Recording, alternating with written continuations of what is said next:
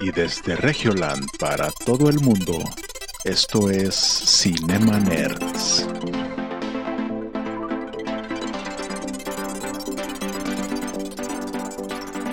Bienvenidos a Cinema Nerds, el podcast en donde hablamos de películas, series y videojuegos.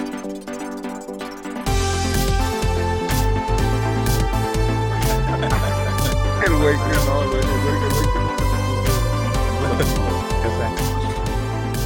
no. No, bienvenido- bienvenidos al episodio número 176 de Cinema Nerds. Eh, yo soy Jonás y como siempre me acompañan mis buenos compañeros de podcast, casi compadres de mi compadre Samuel García. Preséntese por favor, amigos. Hola, Hola, soy yo, Eric. hola, yo soy Cine Conector. Yo soy Eric Waffle. Hola. Gracias. Pues Eric Waffle y Cine Connector están aquí con nosotros. Eh, también Jesús con nosotros, creo que siempre está con nosotros. Qué bueno. por- por- Y contigo, bueno. a ti que escuchas Sí, este y con- podcast. y con su espíritu. Eh, y pues, no sé, no sé si el cine va a pasar a segundo plano, pero como dijo Eric, ahorita tenemos, te- tenemos mucho de qué hablar porque aparentemente Maussan se peleó en un noticiero en Perú, no sé si lo vieron. Sí, sí, sí. Ah. Bueno, an- antes de pasar con la nota de Maussan, quiero decir que usualmente para los Cinemaners hago una revisión de una hora de contenido, dos horas de contenido para las notas y escribo. Así era antes. Ahora me tomé dos, tres días buscando notas. Y digo, ah, ahí se ve la diferencia de cuando escasea la nota. Sí, sí, está, está Sí, feo, la- está feo. La verdad, la verdad que el chisme nunca va a faltar, güey. Nu- nunca va a faltar. Pero sí es, sí es bien triste ver que ahorita no, no se. Lo, lo poco que se anuncia es cuando termine la huelga va a pasar esto, ¿no? Sí. Y luego ves las fechas de que, ah, bueno, una nueva producción. Ok, estreno, diciembre 2023, posiblemente. Y dices, wow, ya de aquí a septiembre, octubre, noviembre, no hay mucho, no hay mucho. Sí, no hay muchas cosas. Pero sí, bueno. está horrible. Está horrible. Eh, por ahí vi un video que hizo Javier Ibarreche donde uy, hizo un video para que lo viera Marvel Ajá. pero hablando de otro güey que hizo otro video. Les explico. Este güey que se llama Capitán Midnight, creo que se llama o algo así, hizo un video diciendo que era lo que estaba mal, por ejemplo, con Secret Invasion. Ajá. Ajá. Y decía, por ejemplo, que Secret Invasion no se comprometía con nada. Decía, güey, no es una buena serie de detectives y no es una buena serie de superhéroes. Y dice, lo que debería de hacer Marvel al finalizar la huelga, obviamente, es que sus series no dependan del universo cinematográfico. Dice, así pudieran explorar pues cosas aparte. El detalle es que, y si pasa, y ya lo hemos hablado aquí, de que para ver una serie, güey, pues te tienes que chutar 38 películas, güey. Y, y, pues es como que, pues no, güey, no, no, no, no, no voy a hacer eso, güey. No, no, no voy a hacer eso. Entonces, eh, decía, imagínate, güey, que le den una serie de Wolverine al güey que hizo la de Primal. No sé si, si, si vieron esa de Primal anim- animada.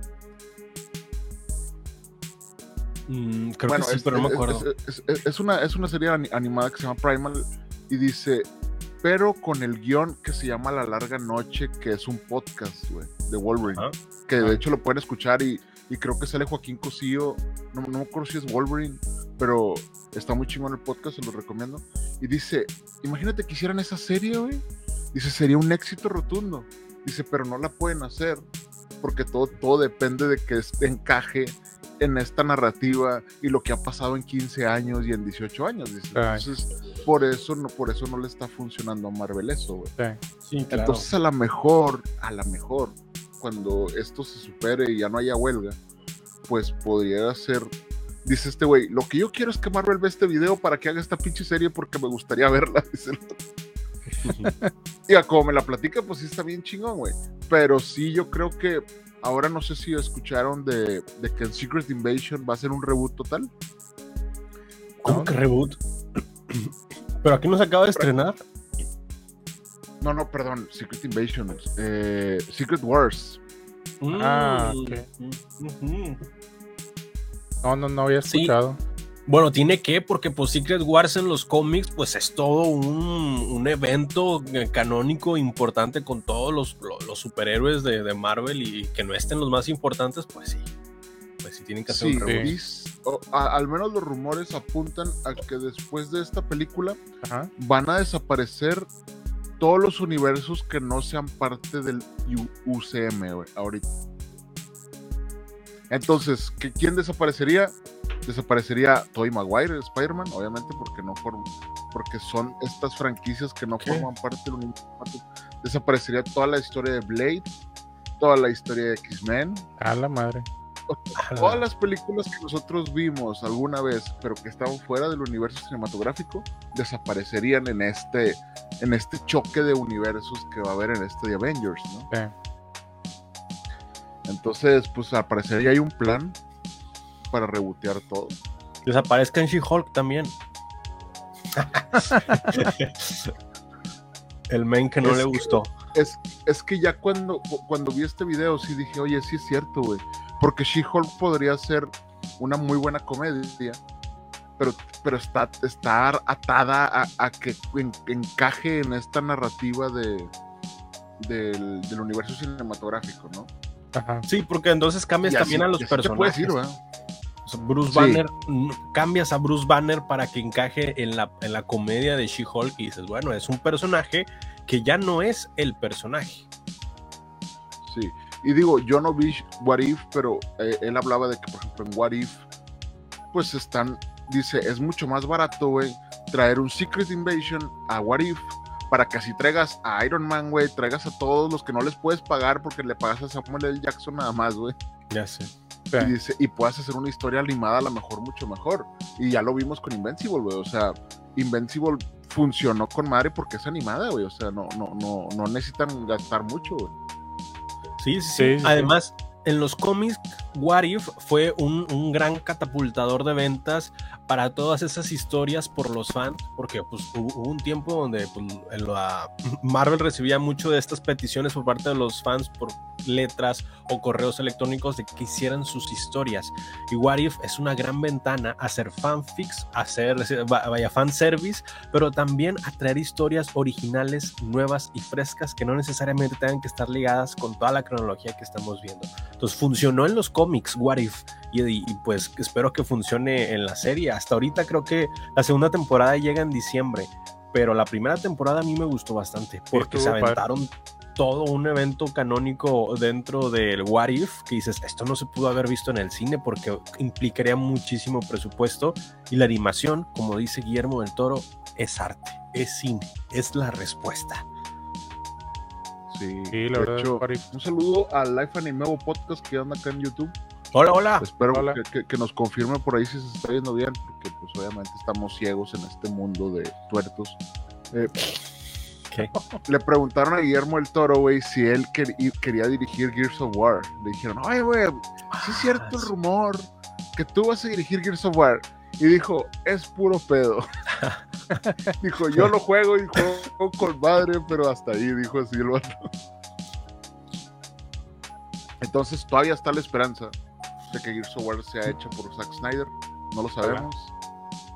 Primero vamos a ver a, esta, a, a este Star Wars que tiene ahí Rebel cocinándose, que no es Star Uy, Wars. sí, sí, sí.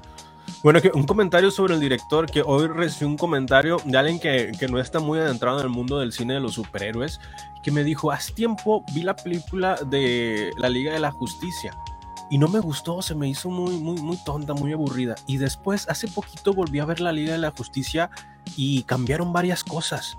Y de pronto me empezó a gustar toda la trama y la historia. Y al final dije, qué buena película, ¿por? Porque ahora es buena.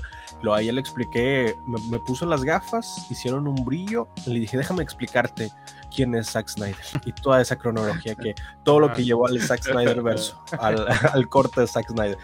Y, y, pues es, pasó lo mismo que cuando vimos la Liga de la Justicia por primera vez, que a algunos de los cinemaners les gustó, a otros como yo no les gustó la película y después vemos este corte de este gran director y dices, claro, ahora todo tiene sentido porque se explica y tiene, una buen, tiene un buen desarrollo.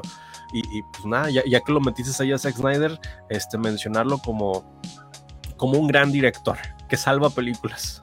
Sí, sí, sí, Yo, yo no me voy a cansar de decir, güey, que ese güey tiene la mejor película de superhéroes y no es de Marvel. Entonces, eh, si no has visto Watchmen, güey, ve a ver Watchmen. O sea, Sí, ve, sí, ve estos antihéroes, güey, con diálogos chingones, güey, con historias chingonas. Me gusta mucho cuando el comediante, güey, el, el doctor, el doctor Manhattan llega y le dice, es que la mataste, ¿no? Así como que el doctor Manhattan es, pues finalmente Superman, o sea, todavía más que. Superman, porque el vato, pues en teoría, con su mente puede ver todo, ¿no? Es, Ujú. es Dios, de Dios, güey. Y el comediante le dice, y tú me viste matarla. Ajá. Dice, tú me viste matarla y tú pudiste convertir el arma en una pistola de agua. o- y dice, y no lo hiciste. Entonces, ahí es, eh, ese reclamo es el mismo reclamo que la gente le hace a Dios, güey. Dice, oye, güey, ¿por qué existe esto si está este ser omnipotente? Entonces, por eso los ateos, pues, le llevan de ganar, ¿no? Porque dice, ¿por qué pasa esto?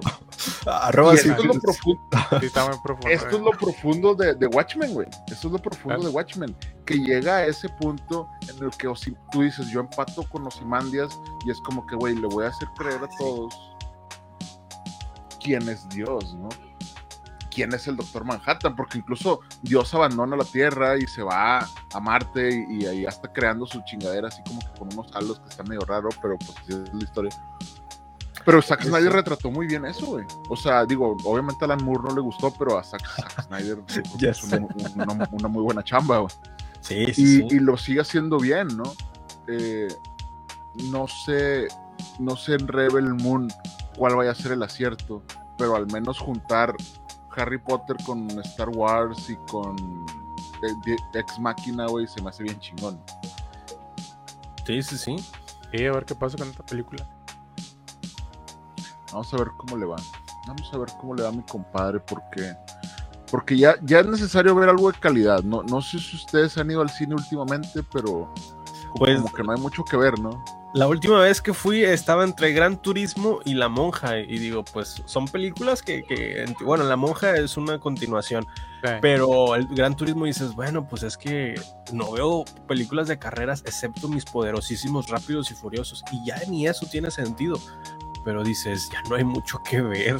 Y luego está el sonido de la libertad o Son of Freedom. Y dices, bueno, esto puede dar de qué hablar porque está hablando de qué, qué- qué hablar en las redes. Pero dices, como que no quiero ir a sentirme tenso por una historia que, que- que no es divertida. Yo me quiero divertir y no quiero entrar al cine preocupado y salir más preocupado.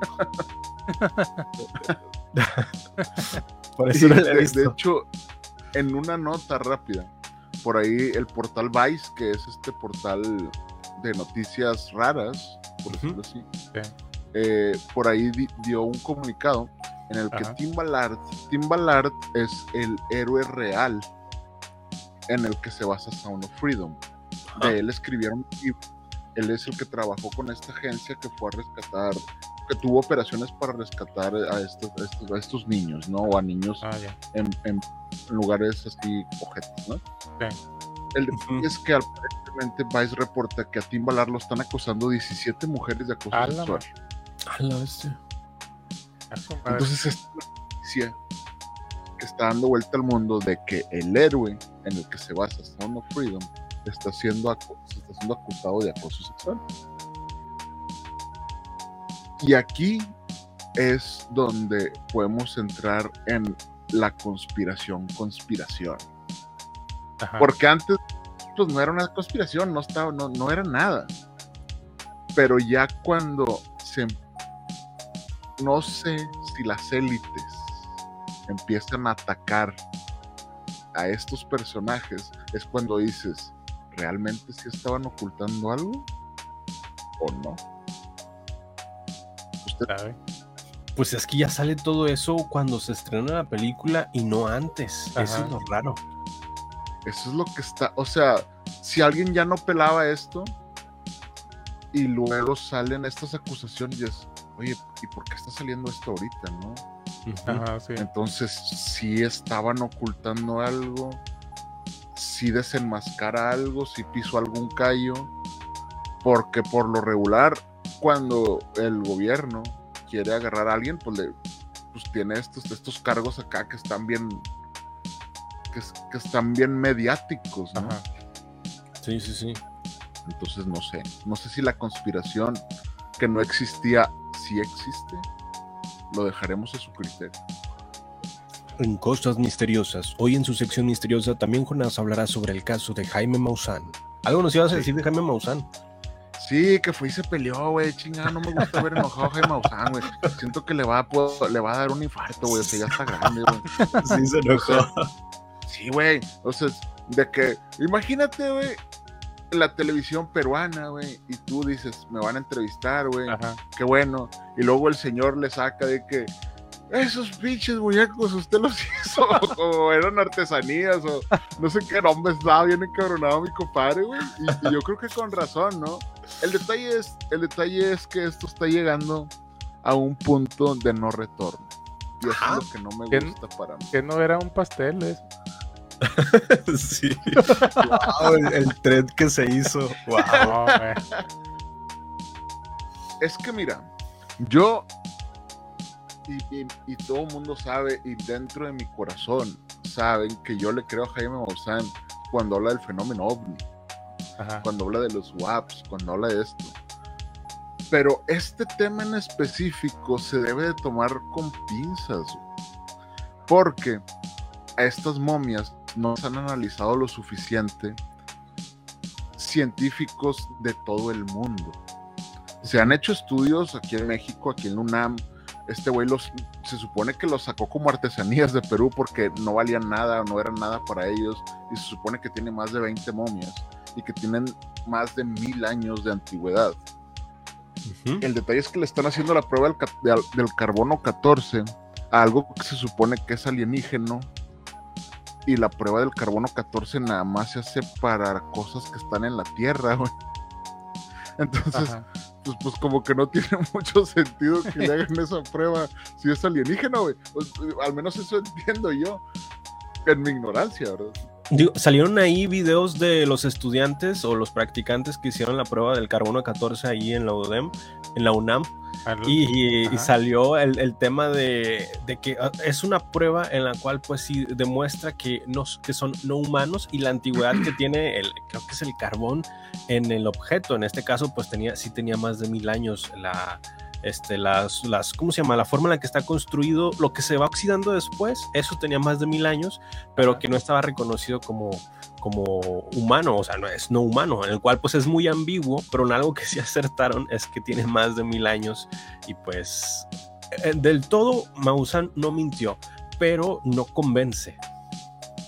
Sí, el Sí. detalle es que internacionalmente está haciendo ruido. Dijo, oye, esta persona presentó esto en el- al gobierno mexicano, güey. Claro. Y es como que yo creo que se, se, se está arriesgando demasiado. Se está arriesgando, está arriesgando su reputación.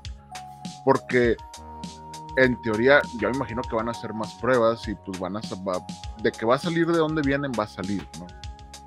Entonces yo espero que sean aliens y que estén modificados y que los, los libros de historia cambien, pero yo lo veo algo difícil, al menos en este tiempo.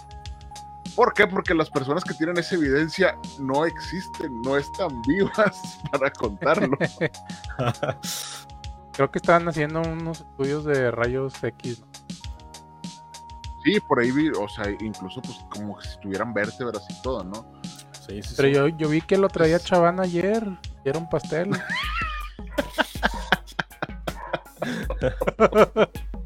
Salía el señor Chavana. eh. Ay, su- güey, está, con su- está con madre, digo, porque, porque aquí en México, güey, podemos tomar esto y cagarnos de risa y hacer memes, güey. Y lo, y lo de que, oye, güey, eh, es, es un alien, güey, o sea, eh, es algo que, que, que- que está, que, que estaba aquí con los humanos, güey, antes, que- ¿Qué pedo, güey? Lo- Sí, claro. No, Eso no, es- no, es un pastel o es realidad. ¿Qué chingados vamos hacer? Dice un chavana. Es lo malo porque en algún punto, si es Ajá. real o no, pero en algún punto que lo sea, no le vamos a dar importancia. Y eso va a ser lo, lo terrible como especie. Es decir, que- bueno, ya estamos acostumbrados al fake. Lo que yo creo que pienso es que Jaime Maussan se quiere adelantar a los estadounidenses de su área 51 y pues ahora sí que mostrar todos los, los alienígenas que tienen ahí, ¿no? O sea, que a lo mejor sí son verdaderos los que tienen ahí en el área 50. Sí, sí, sí. Sí, o sea, yo lo que creo es que eh, él está haciendo la chamba que también hizo Tom DeLong, pero en nuestro país.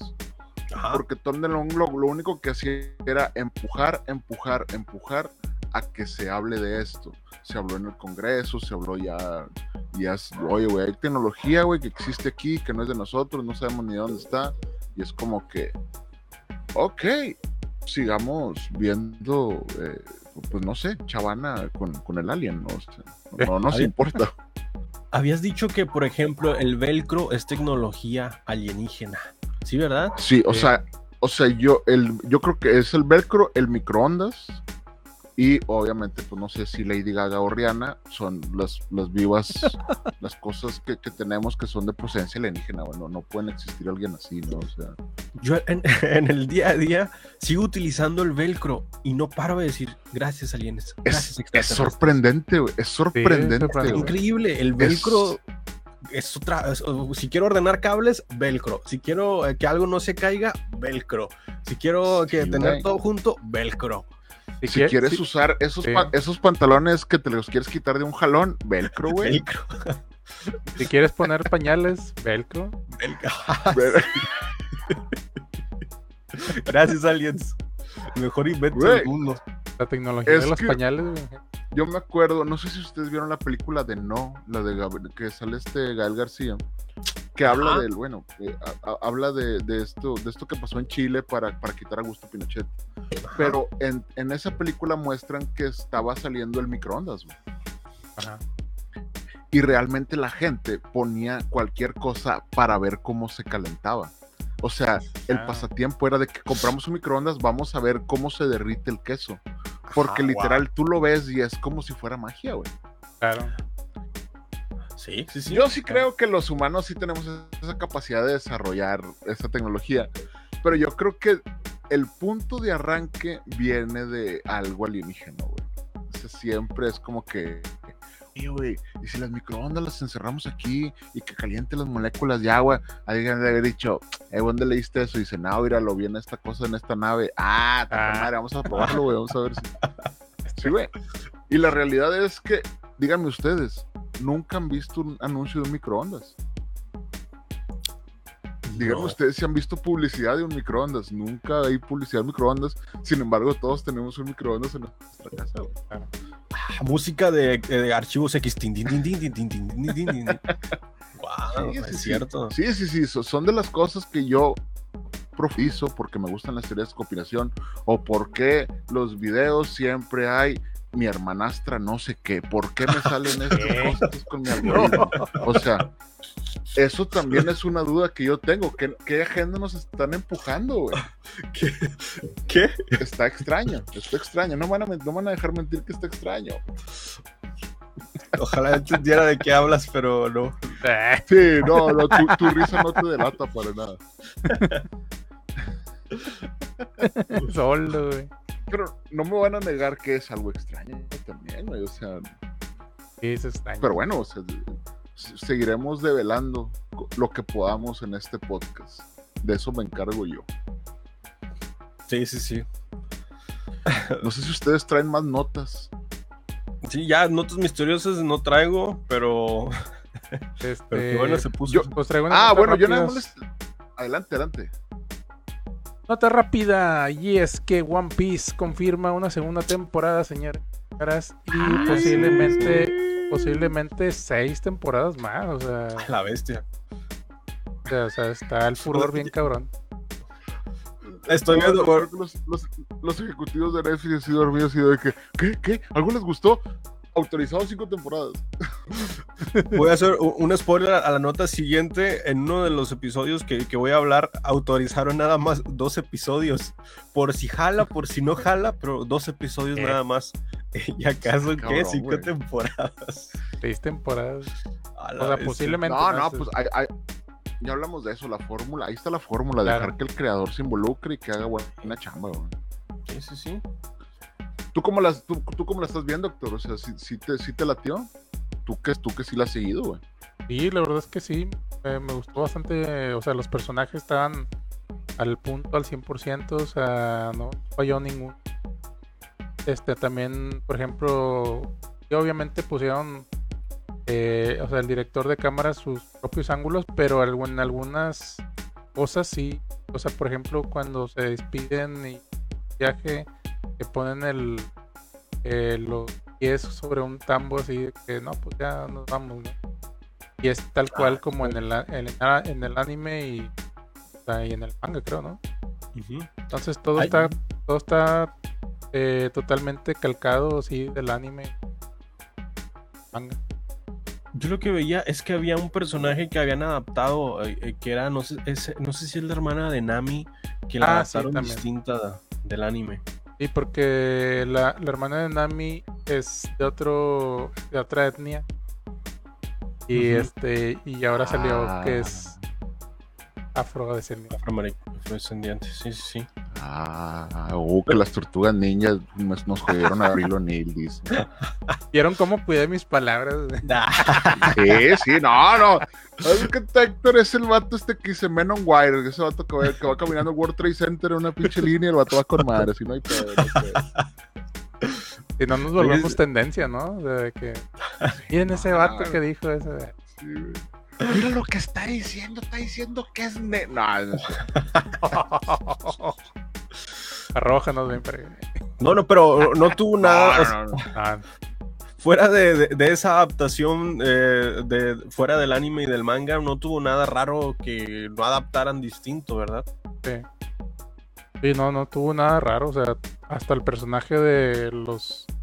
Los. ¿Cómo se dice? Los siete piratas del Mihawk.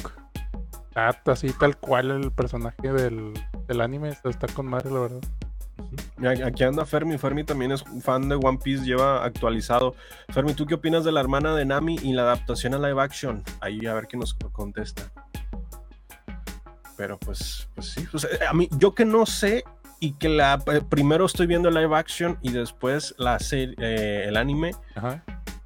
Pues ya estaba viendo el anime, pero esto me motiva más a seguir otra vez viendo el anime porque la historia es muy buena. El problema es que son muy largos los, o sea, los capítulos son cortos, es largo el proceso. Por ejemplo, en un capítulo de live action de One Piece abarcan fácil 10 capítulos del anime. Dices, pues esto, esto es- mejor me veo las, mejor me espero live action.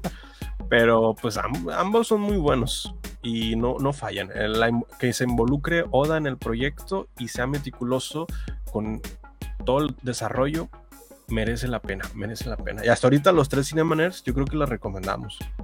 Sí, al 100%. Sí, pues, pues- pues yo, yo no la conozco, no la he visto, pero como ustedes son los expertos, confío ciegamente en su palabra. No es como Resident Evil que cuando dices, bueno, pues es Resident Evil y que- que no hay falla, pues nomás adáptalo, cálcalo al videojuego y dices, ah, la bestia, ¿cómo pueden arruinar esto? Así que, Ah, ¿por qué sí, esta señora está bailando? O sea, ¿por qué está bailando? Exacto. sí, ¿Por sí, qué sí. Wesker es de.? No, no es cierto. Sí, pues este, creo que las siguientes temporadas pues ya van a mostrar otros personajes. Por ejemplo, Chopper, que va a ser toda una odisea hacerlo el, el renito este que se convierte en musculoso y luego en alto y luego en un gigante, güey.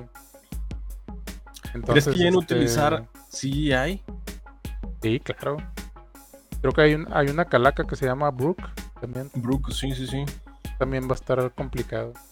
Porque otro giro y que sería muy bueno serían efectos prácticos o mecatrónicos. Estos, estos efectos de VFX de la vieja escuela que son animatrónicos, que se están animados.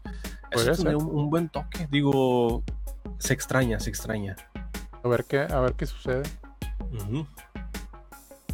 O sea, ahí está, ahí está. Recomendado, Bien, One pues Piece. ahí está. Fíjense, voy, voy a ver el primer episodio. ¿Lo, eh, lo puedo ver con Liam? No, no se puede, no puedo. Sí, sí, sí. ¿Sí? sí. Digo, es que se, se supone que es una historia de piratas, ¿no? Entonces, pues si es de piratas, pues ha de ser para niños. Sí, Creo que es el que el que- anime es que está más sugestivo, ¿no? O sea, cuando sale Nami. Ah, bueno, no, pues entonces déjame ver el anime. No, no es cierto. Sí, o sea. No. Yo hasta de repente me sorprende de que porque hicieron ese tipo de ángulo, o sea, ese, ese, Ah, sí, sí, sí. esa animación de cámara, güey. Pues o sea, es que son japoneses, güey, Claro, les gusta eso, o sea, y, te dicen, mira, no pasa nada, no pasa nada, a ti también te gusta, nada más que tú lo ocultas.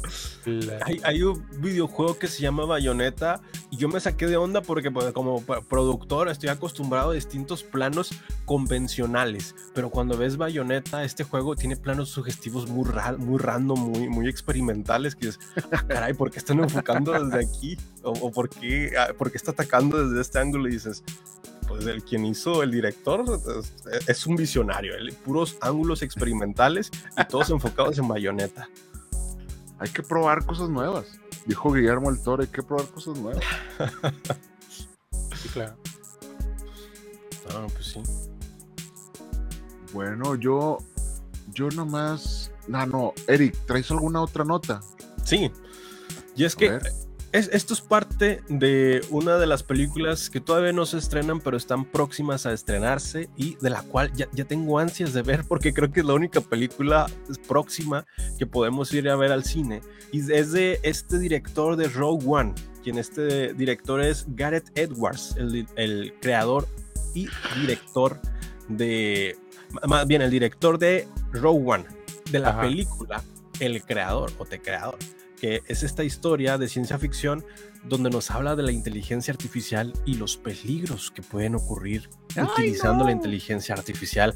Y los protagonistas pues son una niña y un personaje, el personaje que es el héroe y una niña que es una inteligencia artificial que está a punto de transformar el mundo. He visto estos trailers cuando fui a ver Gran Turismo, La Monja, vi estos trailers y digo, es que están producidas como un nivel, sí, de Star Wars. Y Sí. solamente falta que la historia esté buena para que despegue un tipo de serie de esta película. Pues es- estoy, estoy, estoy ansioso porque sale el 29 de septiembre y es lo único que me mantiene emocionado porque antes era Dune, pero Dune ya la movieron de octubre, ya la movieron para noviembre, no sé si para el otro año, pero pues era lo único que me mantenía con ganas de seguir yendo al cine y ahorita The Creador es la única película próxima a estrenarse que me mantiene con las ganas de querer ir. Pero me les leo la sinopsis. Dice, es una película de ciencia ficción, cuestiona la integración de la inteligencia artificial en la vida humana y los riesgos que puede tener.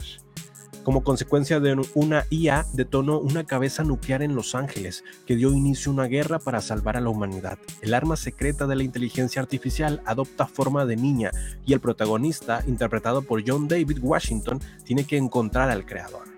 Pues bueno, es, es- es un- una buena sinopsis, es... algo- Suena, suena a Akira, güey, con Evangelion, Sí, con, sí, con Battle Los Ángeles, güey, o sea, suena chido, güey. Y es que eh, leyendo el artículo y leyendo también las críticas de las personas que ya pudieron tener acceso a esta película, todos están optando a que deberían estar en pláticas para ser nominada a los Oscars. Aquí les leo una, una de las críticas que dicen, Gareth Edwards cambia las expectativas de manera realmente impresionantes con una historia visceral, conmovedora y creativa de la humanidad. Y dice otra, otra crítica de Griffin Siders, dice, El The Creador es una obra maestra de ciencia ficción original. Y es uno de nuestros grandes, eh, hablan que el cineasta es uno de nuestros grandes cineastas actualmente. Y, y, pues al parecer tiene críticas prometedoras, positivas, pero tampoco me fío porque siempre son así y después terminan en un gran fiasco. O Rotten Tomatoes está comprando las críticas y por eso mejor hay que ir a verlas y esperar la review de los Cinemaners, crítica objetiva y no patrocinada. Aún. Pero pueden en arroba CinemanersMX. Sí, no, pero sí, este, este vato pues es el que hizo Godzilla también, o sea, sí trae, sí trae la onda, pero ya cuando ves la película, incluso se me figura, no sé si ustedes han leído, es- hay un libro que se llama El problema de los tres cuerpos, que creo que ya la están adaptando para Netflix, es una Ajá. serie. ¿Y de qué trata esto? Trata de que es bien sencillo una órbita, por ejemplo, entre dos cuerpos, como nosotros y el Sol, ¿no? Estamos orbitando. Pero cuando le agregas un tercer cuerpo, se hace un desmadre.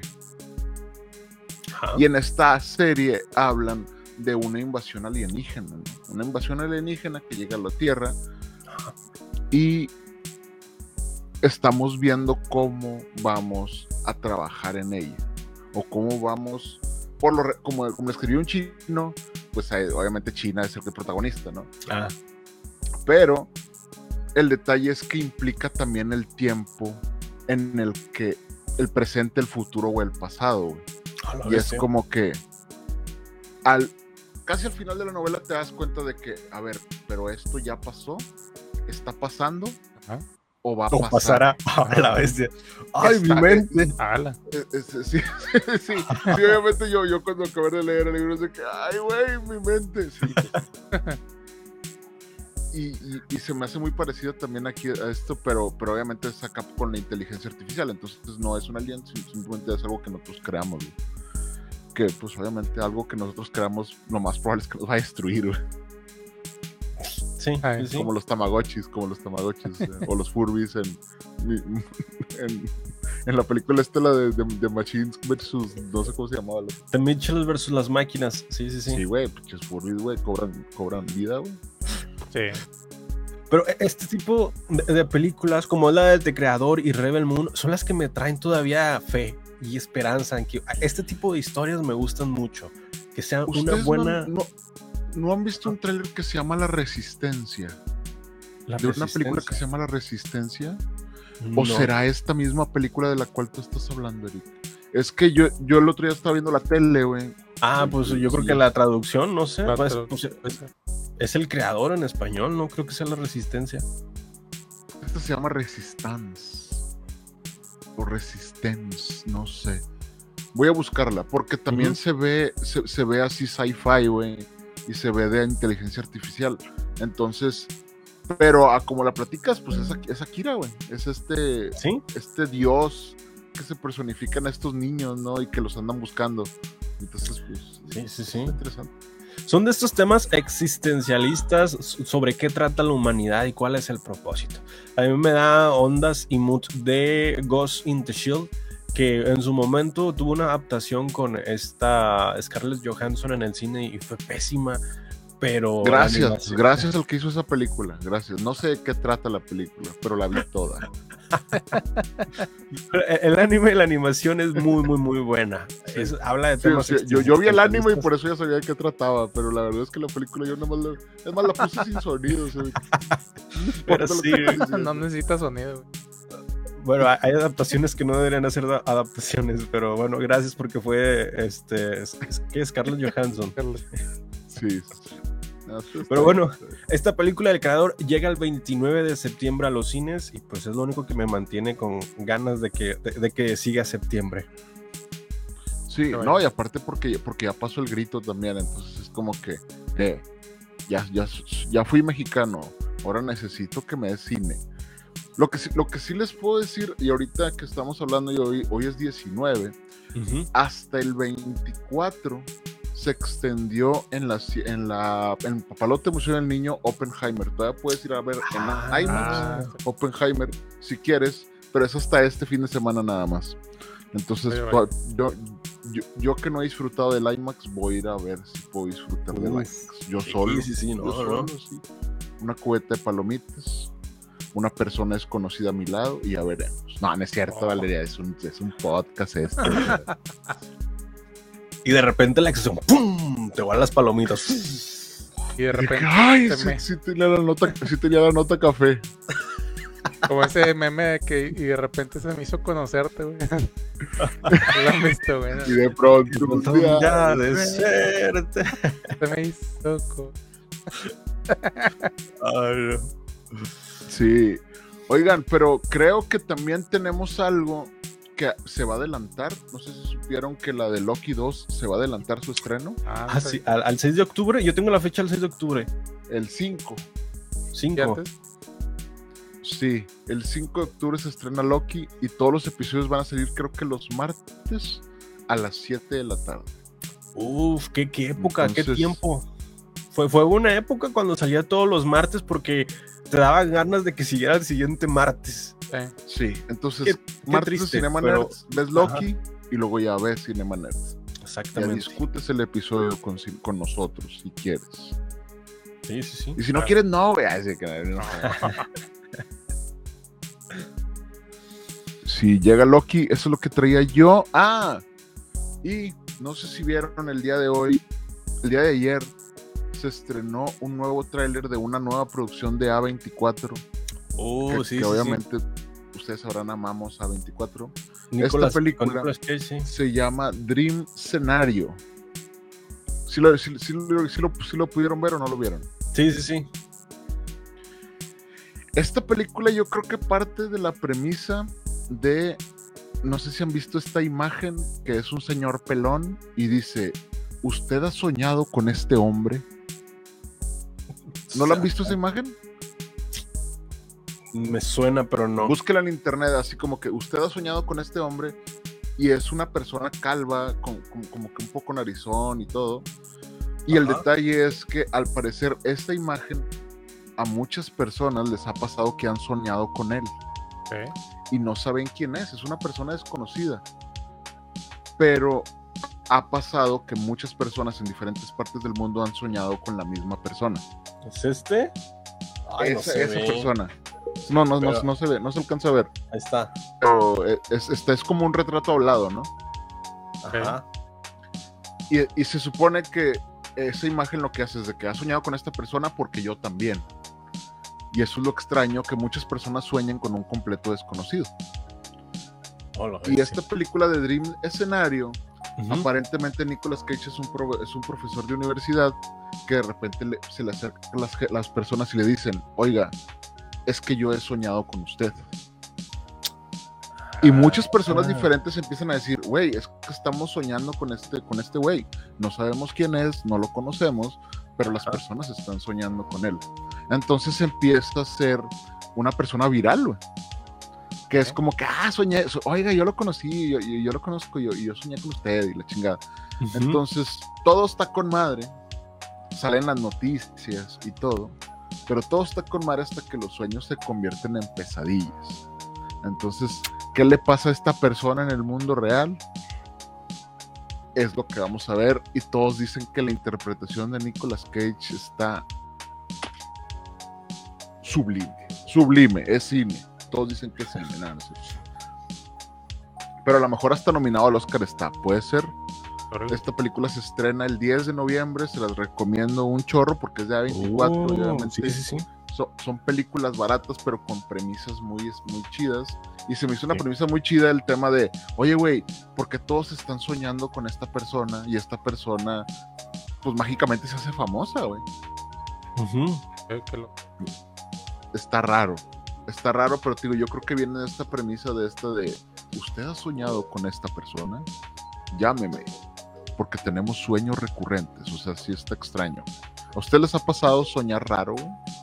Sí, sí, sí. Justo ayer. ¿Qué soñaste, Eric? Vamos a, vamos a desembarañar tu personalidad aquí en vivo. Mi psique. Es, era un sueño en donde e, es un sueño recurrente, pero ah, los voy a los vamos, ya que estamos en mood misterioso con los Qué envidia, güey. Yo nunca tengo sueños recurrentes. A ver, platica. De- Ah, no, no, no, Yo la no he soñado nada. con la monja. La... Dios está. Porque se apagó, güey. Protégeme, Señor, con tu espíritu. Cierto como la mañana se Ah, todo- levanta. Ala. pinches ateos hasta que se les apaga. Ya, si, si se prende, si se prende la luz, güey, corre, vale. Prende la luz. Está programada para apagarse, pero qué exacto que en el momento Pero, se, se apagó. Qué casualidad. Ay, güey. se prende. No, no, ya, ya- ya la aprendí yo, pero Ah, cool. que me salía la chingada de ahí, güey. Que yo voy a apagar el podcast de la. Mejor no. Pero bueno, ya a lo mejor no les cuento. Sí, Ah, y se escucha una voz así nada más, so- así bajito. No digas que sueñas. Ah, No, no, pero en exclusiva, aquí les voy a, les voy a comentar rápido un sueño recurrente. No sé si les ha pasado que cuando sueñan van a otra ciudad independientemente cómo sea la ciudad, la ciudad que he soñado es futurista, pero es muy amplia, es demasiado alta que ni siquiera puedes ver el fin de los edificios, simplemente Ah, es un punto invisible hacia los ojos. Viajaste a la antigua ciudad de Rilé donde vive Cthulhu, güey. A la vez, no, mejor ya no sigo contando. No, no te creas, no, no, no. Pero en esta, en esta ciudad hay mucha gente que pasa como en una metrópoli muy ajetreada por, por, el, por el trabajo, por el ritmo acelerado, pero la, la, característica de estas personas es que no tienen rostro. Entonces ves a personas sin rostro caminar rápidamente. Entonces tú estás, ya en, en este caso estoy en un sueño, este, como si me hubiera caído, me levanto, digo, ¿en dónde estoy? Empiezo a ver hacia los postes para ver si encuentro señales, anuncios o algo, y las letras son inteligibles. No los puedes Ah. leer, no los puedes comprender. Entonces, te acuerdas que estás en un sueño y dices, estoy en un sueño, puedo hacer de estas letras inteligibles algo lúcido. Enfoco la mente en el sueño y las letras empiezan a tener formas. Entonces, mientras voy leyendo el nombre del lugar y voy leyendo este, la, ciudad, no recuerdo cómo se llamaba la, ciudad, pero no era un nombre humano, era, un, era como un rompecabezas del el, el nombre. Entonces, yo desorientado pregunto, disculpe señor, ¿dónde estamos? Y se me queda viendo. Y después se paran más personas y se me quedan viendo. Le digo, sí, ¿Qué, ¿qué, hora es? ¿Dónde estamos? ¿Qué año es este? Y de, repente, de repente el ritmo de las personas para y se me quedan viendo un rato y me comienzan a seguir. Entonces, en ese entonces es como si caigo del piso y me teletransporto a otro lugar. Pero después de esto lo investigué ya después de mucho tiempo porque es un sueño recurrente de, de años y se supone que tú en sueños no puedes preguntar la hora ni el lugar este, ni el año en el que estás porque alteras a las personas de esos sueños o se van Eso contra se supone ti. que tu inconsciente tu inconsciente no piensa en el consciente entonces Ajá. preguntar la hora y dónde estás es es hacer consciente tu sueño que te puedes quedar ahí como que así como una papa güey ten cuidado Sí, sí, Estás, sí. estás en una simulación, Eric. El sueño recurrente es ese, parece otro, parece como otro planeta, pero un planeta futurista, porque no, no, no sacaba el cielo. El cielo eran las estrellas, pero las, estre- las estrellas eran visibles, entonces no era el cielo que tenemos nosotros. Pero bueno, he sido un sueño Ah. recurrente de muchos años y según esto, en el sueño viajo por medio de, de- de- o sea, ¿cómo se puede decir? Como la gravedad, empiezo a ser más pesado, ¡fum! y me voy y llego a otro lugar. O empiezo a ser más ligero, ¡fum! y subo. Entonces, algo así son los, son los sueños. Y ese es un sueño recurrente. Entonces, ahí está hablando del dream escenario. Son tipos de sueños recurrentes que dices, en algún momento nosotros hemos soñado que volamos. O hemos soñado que, que vemos a alguien que no conocemos y que nos conoce. Y después Sí. lo conocemos en la vida real o cosas así. Se llama de Está- Sí, sí, sí. Muy, muy interesante. pues, pues una vez mira, conocí a Goku. Me convertí. En Está con madre, está con madre los sueños, güey, de que no, es que fíjate que yo tengo esta profundidad. Güey, no mames, yo sueño con Goku a la verga, Siempre es el mismo sueño. Le doy toda mi fuerza con la Genkidama y, y siempre ganamos. Sí, güey, está bien chido soñar así, cosas bien simples, güey, o sea, yo, yo, yo tengo mucho que no sueño, entonces pues, no les puedo platicar un sueño, pero soñar con Goku, güey, o soñar que, soñar que tú eres la persona consciente en tu sueño, sí está raro, güey, Sí, sí, sí. sí está raro, güey. Sí. Y fíjate, hace, ayer vi un video, güey, en el que unas personas atraparon un mosquito. Ajá. Ajá. Y era un mosquito pequeñísimo, ¿no? Entonces le desdoblan el ala y el ala ten- transparente, pero tenía un número de serie, güey. Bestia. Y dijeron, güey, ¿qué chingados es esto? Porque un mosquito tiene un número de serie. Y de repente, pum, se les se, se vuelan, ¿no? Sí. Y hasta yo me quedé así como que, ¿qué? ¿Qué? Ah, Sí se me hizo algo muy extraño, man. Raro, güey. Y no sé si han ustedes leído, güey, pero les recomiendo que lean sobre los códigos que se han encontrado en todos lados. O sea, hay gente que obviamente estudia las moléculas, estudia los átomos, estudia un montón de cosas, pero entre esos, entre ese, no sé cómo funciona la teoría de las cuerdas, güey, pero dicen que es observable ya ver y han encontrado pedazos de código en la realidad. güey. A la bestia, estamos en la Matrix. Estamos en una Entonces, simulación. No, no, no, los sueños es algo bien raro, güey. Nuestra conciencia es algo bien raro, güey. Pero todo podría estar conectado a, la, fuente. O sea, e- esto de, de Neo y todo esto, a lo mejor no es así. Pero a lo mejor hay algo de no ficción en eso. No lo sé. No sé ustedes, bueno, al, menos si si son muy observadores, no sé si se han dado cuenta que al- algunos animales, objetos, personas, frases tienen patrones repetitivos. Entonces, un día que Sí. anden con mucho tiempo libre, pónganse a observar un día cotidiano y repítanlo en, en bucle el siguiente lunes, el siguiente martes, y se dan cuenta como algunas cosas se repiten exactamente igual. Sí. Ah, De hecho, hay un fotógrafo en Instagram que él fotografió personas en Nueva York, creo. Ajá. Y, dis- y por lo regular, después de seis meses de fotografiar personas en el, en el, en el metro, se topa a la misma persona el mismo un lunes de diferente mes, vestido igual, con un café igual. Entonces dices, güey, es- es- es- todo es, como tú dices, es un patrón, estamos repitiendo co- conductas, güey. Es un NPC.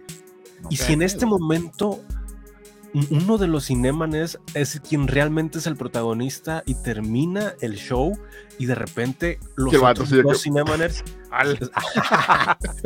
los otros dos Cinemaners tienen su escenario montado y lo desmontan y es un escenario con luces como The Truman No, Show. por ¿Han visto The favor, Truman no, Show? por favor, no, por Y favor. no sabes no. cuál de los tres Cinemanes es el protagonista. O peor aún, tú que estás escuchando esto, eres el protagonista y nosotros realmente tenemos un set montado para que crear esta realidad ficticia en la cual tú estás escuchando. y para que y puedas parte. despertar en este momento. güey. Ya. Estoy seguro que se está trabando en vivo. Estoy seguro que se está trabando en vivo. Por eso si estás escuchando esto es un mensaje de tu yo inconsciente que quiere que despiertes. Estás en coma, Andy. Tienes que despertar. Este es un Despiertas. mensaje que... Pues bueno, y esta fue la película The Rogue One que se puede estrenar el 29 de septiembre en cines y no se lo pierdan porque va a estar entretenida. Va a Oh, estar muy buena, va a estar muy buena. ¿Quién sabe? Como, como que estuvimos hablando de nada durante 10 minutos. Qué extraño, ¿no? Sí, ya desperté de mi.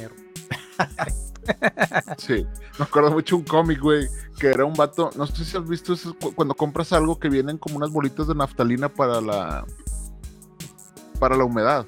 Que Ah, vienen en una bolsita. Sí, Y que dice, no, no ingerir, ¿no? Sí, como no. que no te las comas, ¿no? ajá. Y entonces era un cómic de un vato donde estaba esa y decía, ah, ¿qué puede pasar?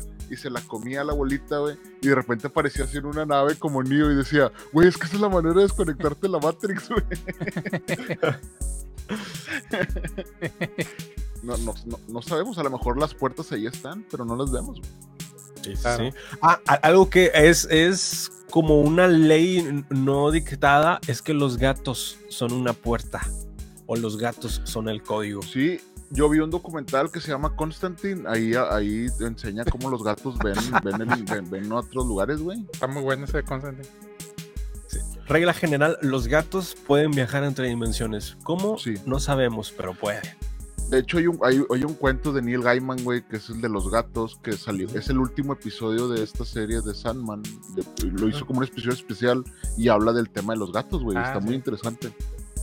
Son puros gatos, ¿verdad? Sí, sí, sí. Bueno, Pero bueno, pues, pues, pues, ya veremos cómo nos va con Nicolas Cage y su sueño recurrente. Y a, y a ver sí. qué le pasa a Eric con su sueño recurrente. Esas, sé. que esas personas irán a tener rostro alguna vez. res- Será nunca- solo, le- será, será solo Eric que está jugando tanto. Fortnite que ya se le atrofió la cabeza y que, no, que- que todo lo ve como un videojuego. Ahora, ahora solo tengo preguntas. episodios. Acá hay, hay varias preguntas acá del chat. Dice Saf, ser consciente en tu sueño es raro. A mí me pasa cada vez que sueño. Yo soy una persona que no sueña. Cuando te haces consciente en tu sueño, son sueños lúcidos que tú los puedes, eh, los puedes controlar. O sea, quienes han tenido sueños lúcidos pueden controlar la energía, la materia, eh, las físicas, las leyes de la gravedad. Puedes volar si quieres conscientemente en el sueño. Puedes parar el tiempo, lo puedes regresar. O sea, eres un dios en el sueño cuando tienes conciencia dentro del sueño. Pero también eres más, más factible a despertarte más rápido. Entonces, yo creo que todos hemos tenido en algún momento sueños lúcidos. Sí. Hay, hay tutoriales muy chingones en YouTube. Yo, yo lo he intentado. Casi nunca lo he logrado. Pero el otro día sí logré abrir una puerta de un sótano, me acuerdo. A la Y vez, eso fue como que, ay, Héctor, Ahí está. Héctor, ¿acaso esto es solo un sueño? Y despiertas desconectado en el. ¿Me ven? No. Así de que empezaste a hablar de tu sueño. No deberías de haber hablado de tu sueño. Ahora te vamos a tener que programar como un niño de 8 años. Y de repente, ¡no! Y estás tú comiendo unos Fruit Loops así de que enojado en un segundo año de primaria. Déjame, déjame meter algo. Ahí estoy. Ah, pues ¡No! a- a- en lo que regresa Héctor hablando de estos sueños, hay, hay anécdotas de personas que han estado en coma, que tienen, han soñado que tienen otra vida en, en- en el mundo en el cual están en coma. Entonces, que cuando despiertan se les hace difícil digerir la nueva realidad que es esta, vaya, porque pues han vivido toda su vida o una vida más extensa en ese sueño, Sí. en coma. Y una forma en la que han despertado, o al menos lo que he visto de los testimonios, es que decían, yo había hecho mi vida, estaba casado, tenía hijos, de pronto un día, una tarde de un fin de semana, veía que una lámpara no funcionaba bien, una lámpara del escritorio. Me acerqué a ella y parpadeaba y de un momento a otro empezó a brillar de una forma tan rara que cuando me acerqué, lo próximo que vi es que estaba despertando en un quirófano. Entonces dices, ok, eso fue un portal en el cual la persona despertó. Sí, sí, Son sí. este tipo de, de viajes entre dimensiones. Los sueños, el mundo de los sueños existe. ¿De qué lo conforma? Sí, hay, hay, hay, hay historias muy chingonas. Hay una historia de, creo que una, era una computadora. O sea, de un güey, imagínate un güey ahorita en 2023 Ajá. que en su Ajá. computadora se comunicaba con un güey de 1980, güey. Y a su vez, esta persona de 1980 se comunicaba con otra persona de 1830. Ejé. Pero era porque vivían en el mismo lugar y recibían mensajes del futuro. O sea, obviamente esta es una historia que la contaba la persona en 1980, Ujú. pero decía que él tenía, él recibía mensajes del futuro y del pasado. Y, Ah. co- y confirmó esto buscando los nombres, por ejemplo, de los, de los 1800, buscó los nombres de las personas Ajá. Y, y si eran personas que habían estado vivas en ese lugar donde él vivía, güey, pero a 100 años antes. güey. A la madre. A la bestia. Sí, o sea, es que hay, hay, hay muchas cosas raras, güey. Por eso, lo- no sé si ha- han escuchado sobre la ayahuasca, güey. Que dicen que o- o- obviamente des- desconecta ciertas cosas, pero conecta otras. güey. Y por eso hay gente que le va muy chingón después de un viaje de ayahuasca, porque ¿O ellos encuentran cosas que habían estado buscando desde hace mucho tiempo. Sí. O sea, hay, hay, hay un, un- Yo escuché la historia de un güey que dijo que platicó con él mismo durante ocho horas, güey. A la bestia. No Y no era él, o sea, era él del futuro o era él del pasado. Pasado. Pero obviamente pues, estaba, estaba drogado, ¿no? Pero. Sí. O, o a lo mejor era un comercial perfecto de ayahuasca que me lo vendieron con madre, güey. Lo antojen. Pero al final, o sea, al, al final. Hay, hay un documental en Netflix también sobre, sobre la ayahuasca. Y si te dicen que obviamente te, te, pues, te puede dar un mal viaje o te puedes sentir agobiado. Pero es depende, depende con que cómo vayas tú a, a la ceremonia, ¿no?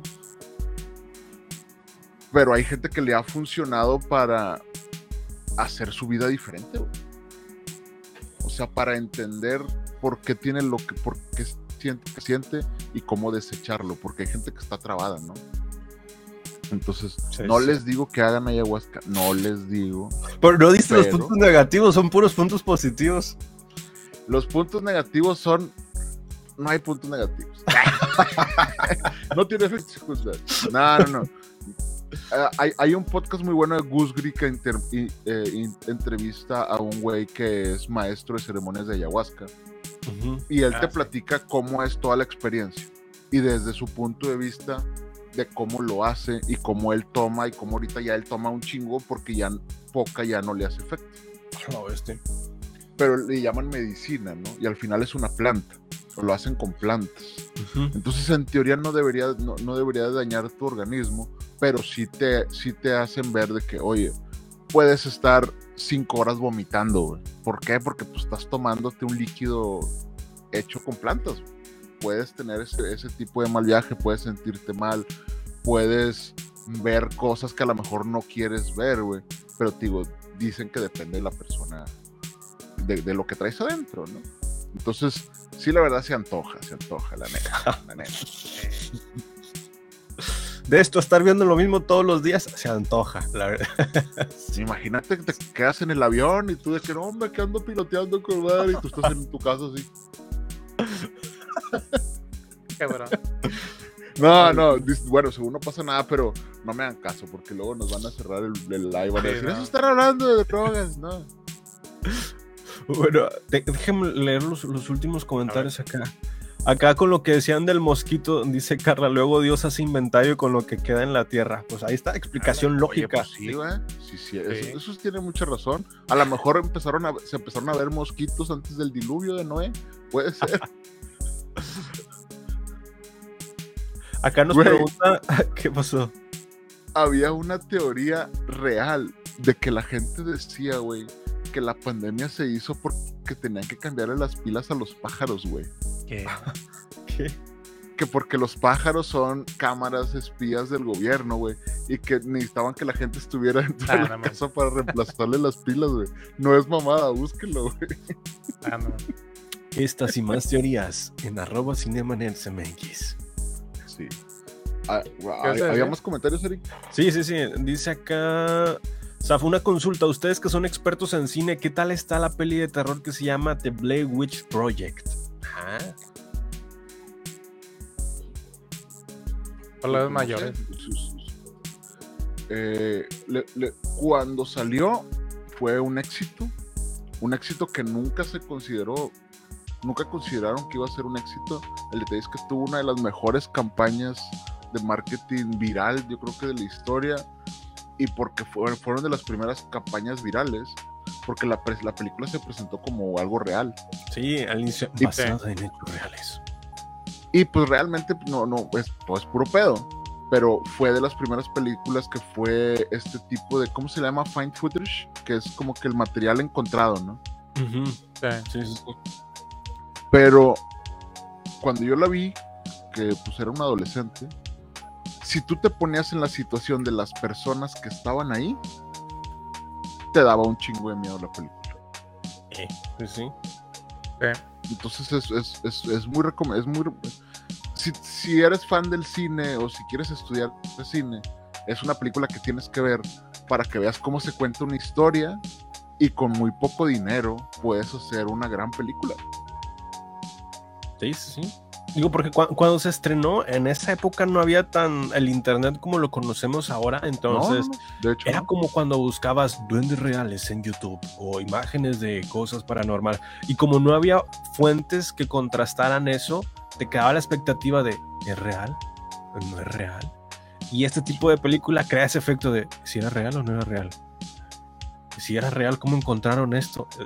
Pero bueno, y ahí luego te lo desmientes con la lógica. Sí. Pero en Así ese momento... si era real, ¿por qué tenía dos finales? O sea.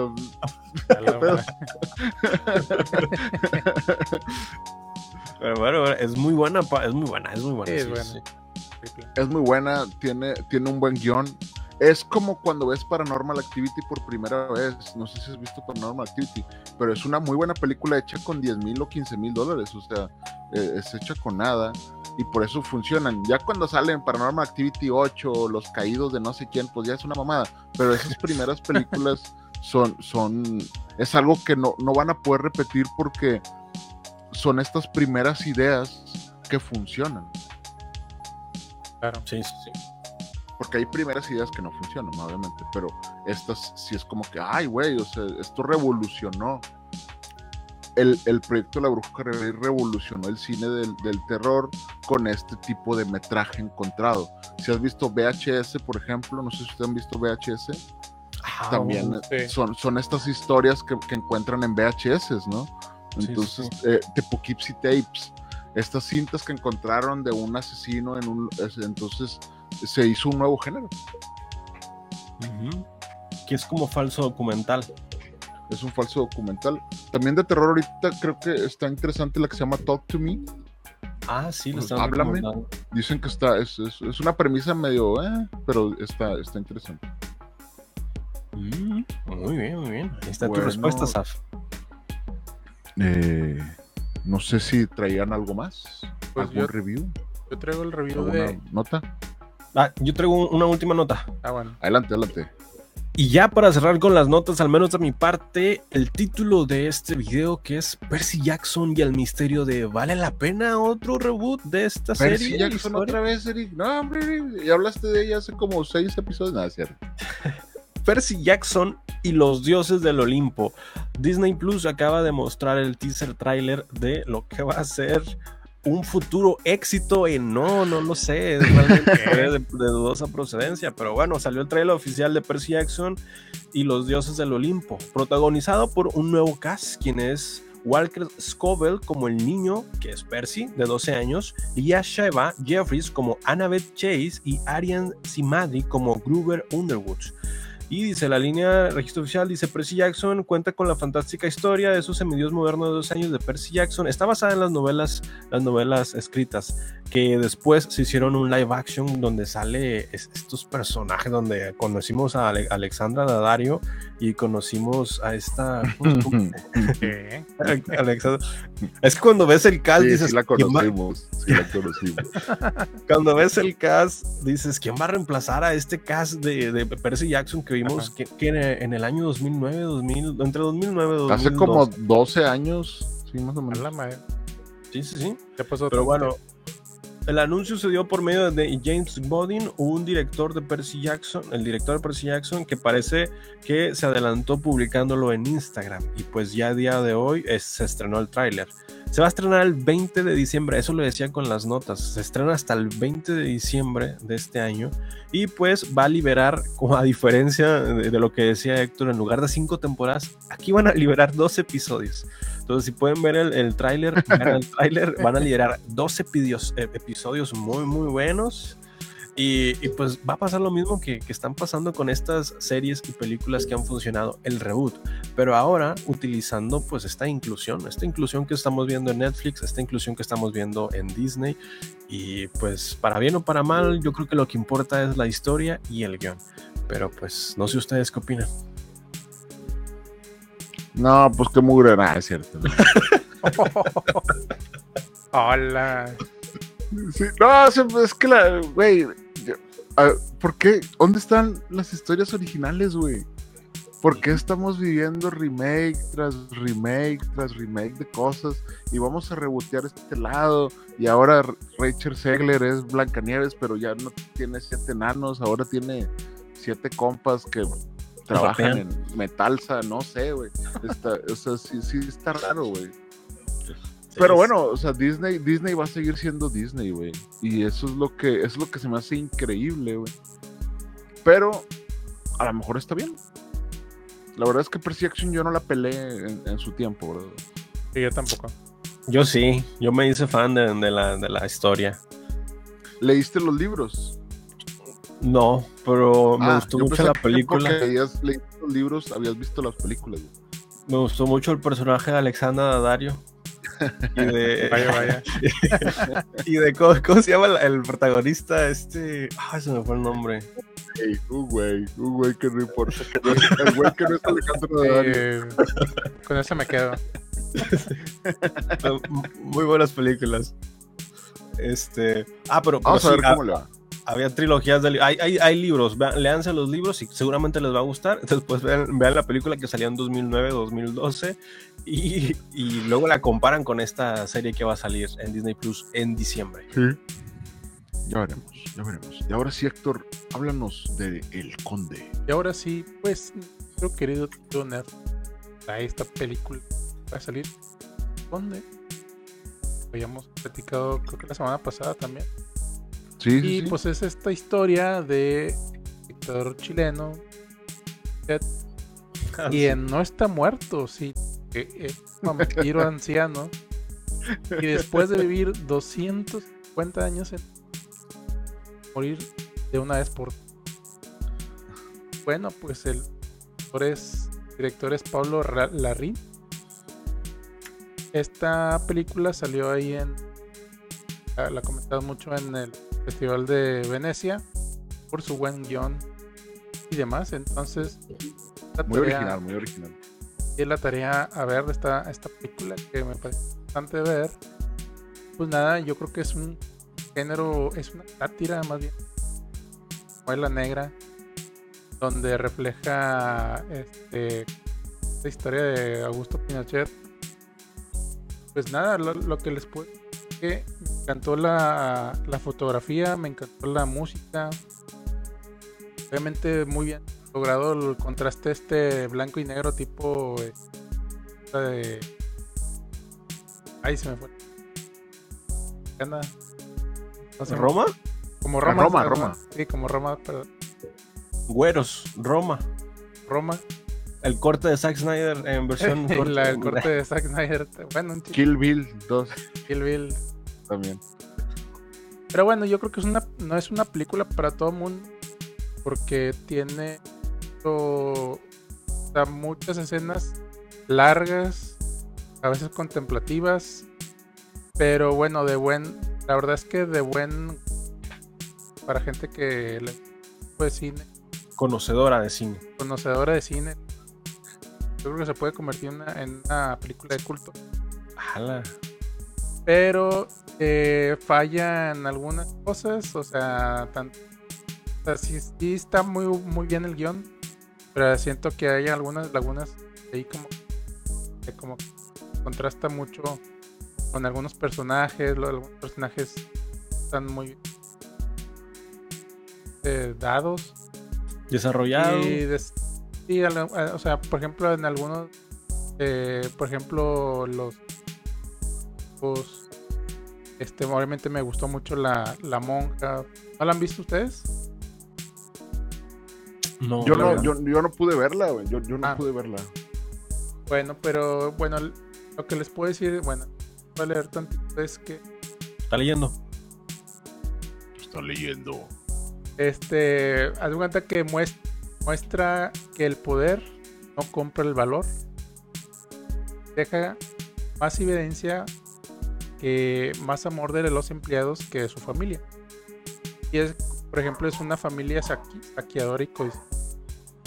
Y Sí. nos va, nos va llevando, en- eh, nos va contando el mundo de, de Pinochet desde que era un niño hasta que por ahí lo mordió un eh, Lo convierte, lo lo convierte, convierte, en vampiro. este, lo convierten en, en vampiro y él, él pues, este, se va mudando de país.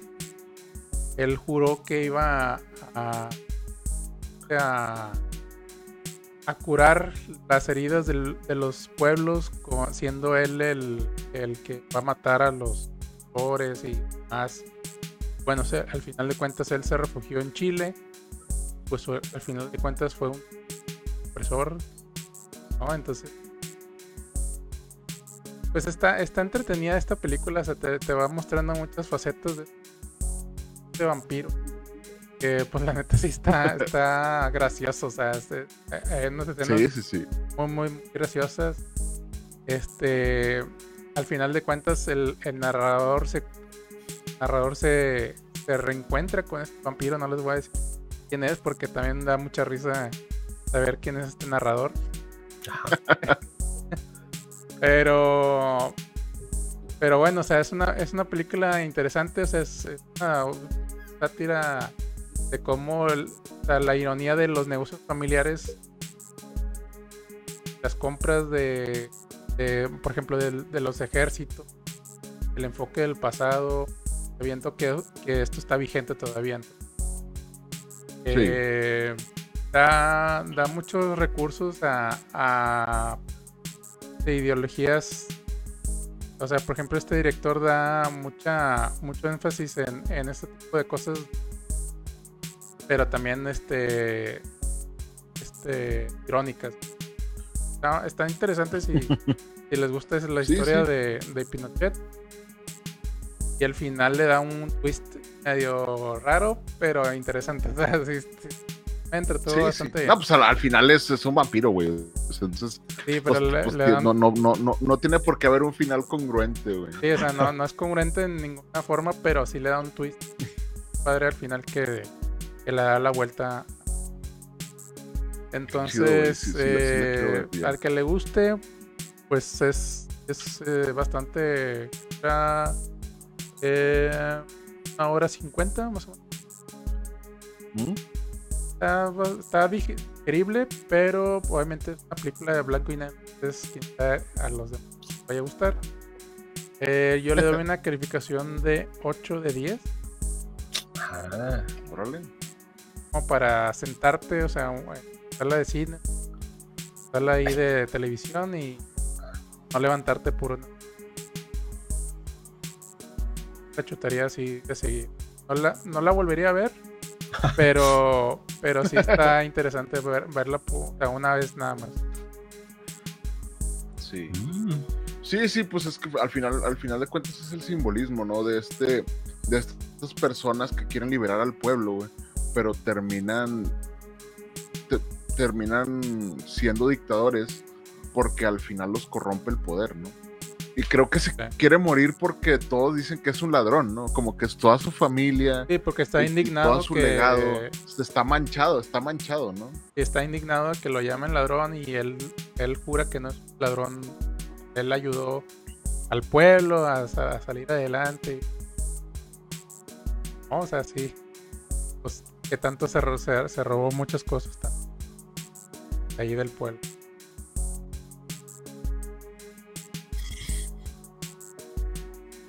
Sí, sí, sí. Ah, No, no, no. o Aquí los veo a los tres. creo que no se escucha. Bueno, bueno. Ah, Este.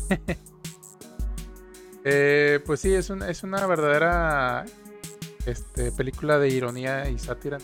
Al- a la gente que le gusta este género, va a gustar mucho. mm. Y está en Netflix. Está en Netflix, ya, ya la pueden ir a ver. Excelente. Tengan algo más. Sí, sí, sí. No, pues ya, ya terminaríamos con la review. Sí, ya nomás tenemos tu review. Yo no escucho a Jonás, no. Yo sí los escucho a los dos, pero creo que no se escuchan.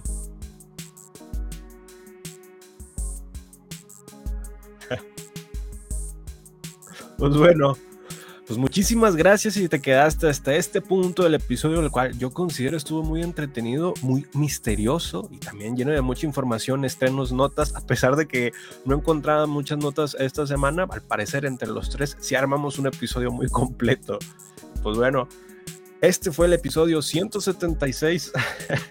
fue el episodio 176 de los Cinemaners. A nosotros nos puedes encontrar en redes sociales como Arroba cine. Arroba cineconector, arroba Jonas Bain, Chinga. porque lo, lo dijeron como si fueran Vegeta o fusión, Gogeta fusionados. Pero arroba Cinemaners MX, arroba Eric Waffle, arroba Jonas Bain y, arroba Jonas Bain Cine Connector. Sí. Y, y pues nada, este episodio lo puedes escuchar en plataformas de streaming como Apple Podcasts, Google Podcasts, Spotify y en todas las plataformas disponibles nos puedes seguir como arroba Cinemaners MX. Gracias por quedarte hasta el final donde hablamos un poquito y mucho de Pinochet. También hablamos sobre Percy Jackson y el reboot que tuvo. Hablamos de cosas misteriosas, hablamos de Jaime Maussan y hablamos del tema del cine. ¿Cuándo va a volver el cine? Quédate en los próximos episodios porque lo descubrirás o no, pero lo puedes descubrir, lo puedes descubrir todos los martes a las 9 pm. Pues bueno, nos despedimos, señores. Nosotros somos los Cinemaners y nos vamos con este icónico despido que decimos. Cine.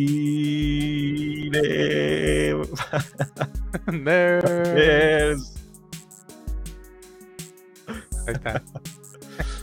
Luego, señores.